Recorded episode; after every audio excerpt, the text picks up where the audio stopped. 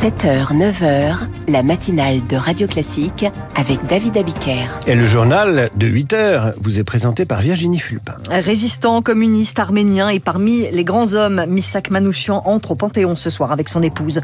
Encore un grand oral agricole pour Gabriel Attal à 9h ce matin sous la surveillance des agriculteurs. Et puis les chalutiers peuvent ressortir dans le golfe de Gascogne fin du mois interdit à la pêche pour protéger les dauphins. Et après le journal Le Choix Cinéma de Samuel Blumenfeld, euh, le journal de Jim, l'édito de Jim Jarassé, euh, c'est son éditorial avec Le Figaro, suivi de l'invité de la matinale. Alors qu'aujourd'hui le flambeau de la mémoire se transmet au panthéon d'une génération à l'autre, je reçois un spécialiste des générations. La nouvelle, l'ancienne, il publie Et si les vieux sauvaient aussi la planète, le sociologue Serge Guérin sera mon invité à 8h15. Avec Misak Manouchian au Panthéon, la France honore les héros de la résistance. Il y a 80 ans, il était exécuté par les nazis au Mont Valérien. Lui et ses 22 compagnons d'armes, résistants, communistes, arméniens, Misak Manouchian entre au Panthéon en fin d'après-midi avec son épouse Mélinée, résistante elle aussi. À cette occasion, le mémorial de la Shoah organise une exposition qui retrace le parcours de Misak Manouchian à Nahuo. Son portrait est au cœur de l'affiche rouge, cette affiche de propagande qui ouvre l'exposition. Misak Manouchian est encore aujourd'hui la figure des immigrés résistants pour René Poznanski, co-commissaire de l'exposition. Manouchian, qui lui-même était poète, a été euh, popularisé par euh, le poème d'Aragon, mis en musique par Léo Ferré. Ce symbole a marqué, est resté et parle donc à l'ensemble de la population. Nul ne semblait vous voir français de préférence. Rescapé du génocide arménien, puis immigré en France, Misak Manouchian prend pendant l'occupation la tête de la FTP Moy parisienne, la section de la résistance communiste composée uniquement d'étrangers. Les actions des FTP Moy dans la région parisienne, et on avait tous les jours, c'était vraiment un harcèlement des troupes allemandes. La plus spectaculaire d'entre elles étant le 28 septembre 43, l'exécution de Julius Ritter, qui était le chef du service du travail obligatoire. Un engagement aujourd'hui honoré, 80 ans après la mise à mort du groupe de résistants.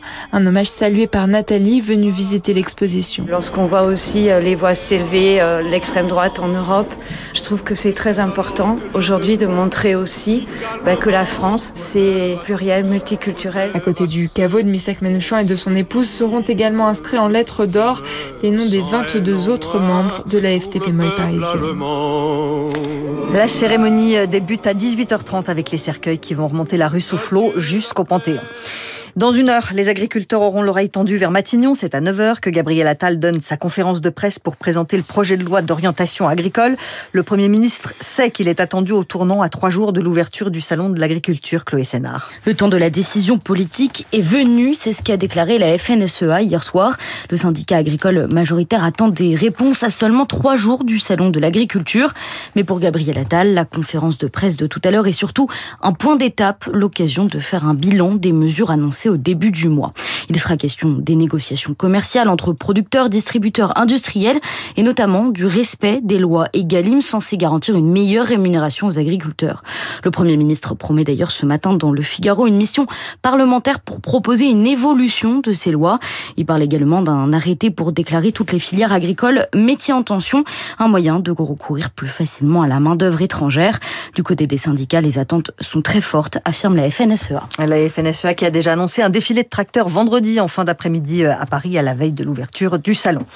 Les chalutiers peuvent reprendre leur activité dans le golfe de Gascogne depuis minuit. L'interdiction de la pêche en vigueur depuis un mois est levée. 450 bateaux étaient concernés. Les navires de plus de 8 mètres avec de gros filets. Un mois d'arrêt, c'est déjà trop pour José Jounot, le président du comité régional des pêches des Pays de la Loire. On a laissé des navires euh, pendant les cinq meilleures semaines de l'année le long du quai. Tout ça par mesure de précaution. Et pour quel gain euh, Franchement, euh, grosse interrogation. Il y a eu du chômage partiel hein, pour certains groupes de la filière aval dans le mariage, chez les poissonniers, les détaillants aussi. Et on a de grosses craintes est-ce qu'il y a des boîtes qui déposent le bilan, hein, parce que la situation qui prend fin là fait suite à trois années, on va dire plus qu'aléatoire. C'est une filière où tout est tellement imbriqué. Si vous perdez de la production, vous perdez les à la marée. Si vous perdez les à la marée, vous perdez la filière aval. José Jonot avec Lucie Dupressoir. Les trains arriveront à l'heure. Le trafic SNCF sera quasiment normal vendredi et samedi malgré la grève des aiguilleurs. Alors que la Tour Eiffel, elle, reste fermée aujourd'hui. Troisième jour de grève des salariés contre la gestion du monument par la mairie de Paris. Merci Virginie. Je vous dis à lundi parce qu'exceptionnellement, vous prenez deux jours de vacances qui va vous permettre peut-être d'aller au cinéma. Et donc, vous allez rester encore un peu en studio pour écouter la chronique ciné de Samuel Blumenfeld.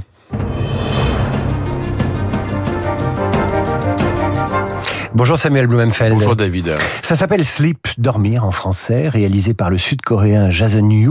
L'histoire d'une jeune mère dont les nuits sont troublées non pas par le sommeil de son bébé, mais par celui de son mari qui a des crises de somnambulisme inquiétantes au point de traumatiser cette jeune femme moderne dont l'époux est un peu fragile et menace peut-être l'intégrité du cocon familial.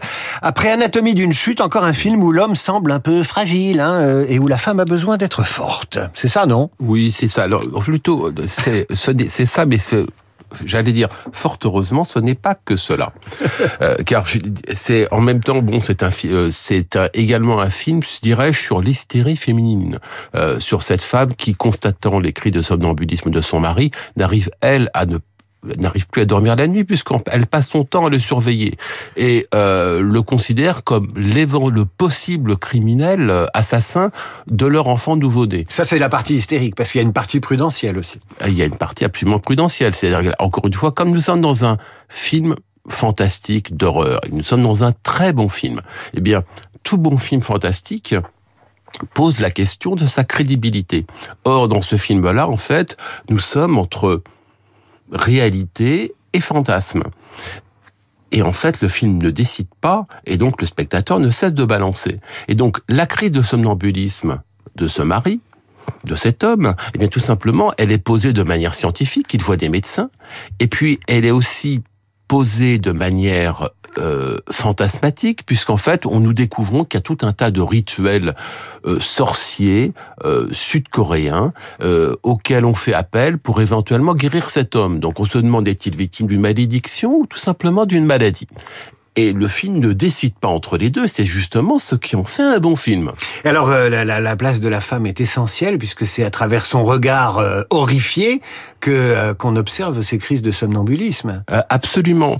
Et ce que ce qui est très intéressant, c'est que bien évidemment nous sommes dans la société sud-coréenne, nous sommes dans une société patriarcale pour reprendre un terme à la mode, mais simplement au moins le film pose des questions. Et le cas de figure de ce film, c'est que nous avons d'un côté une femme qui, elle, travaille, qui est industrieuse, et puis cet homme, en fait, qui passe son temps à dormir. Et donc, ce cas de figure, pour le moins inhabituel, interroge les ressorts de la société patriarcale sud-coréenne. Et ça vous a plu? Ça m'a beaucoup plu parce que c'est intelligent. Avec qui on va le voir ce film? Oh ben on va le voir d'évidence avec une femme enceinte, hein, qui, qui, peut observer et se demander ce qui l'attend. Vous allez les traumatiser, ça va être un crash test hein, pour euh, les couples avec un jeune enfant. Sleep, ça sort aujourd'hui et c'est le choix cinéma de Samuel Blumenfeld à suivre l'éditorial de Jim Jarassé avec Le Figaro. Merci Samuel, à la semaine prochaine.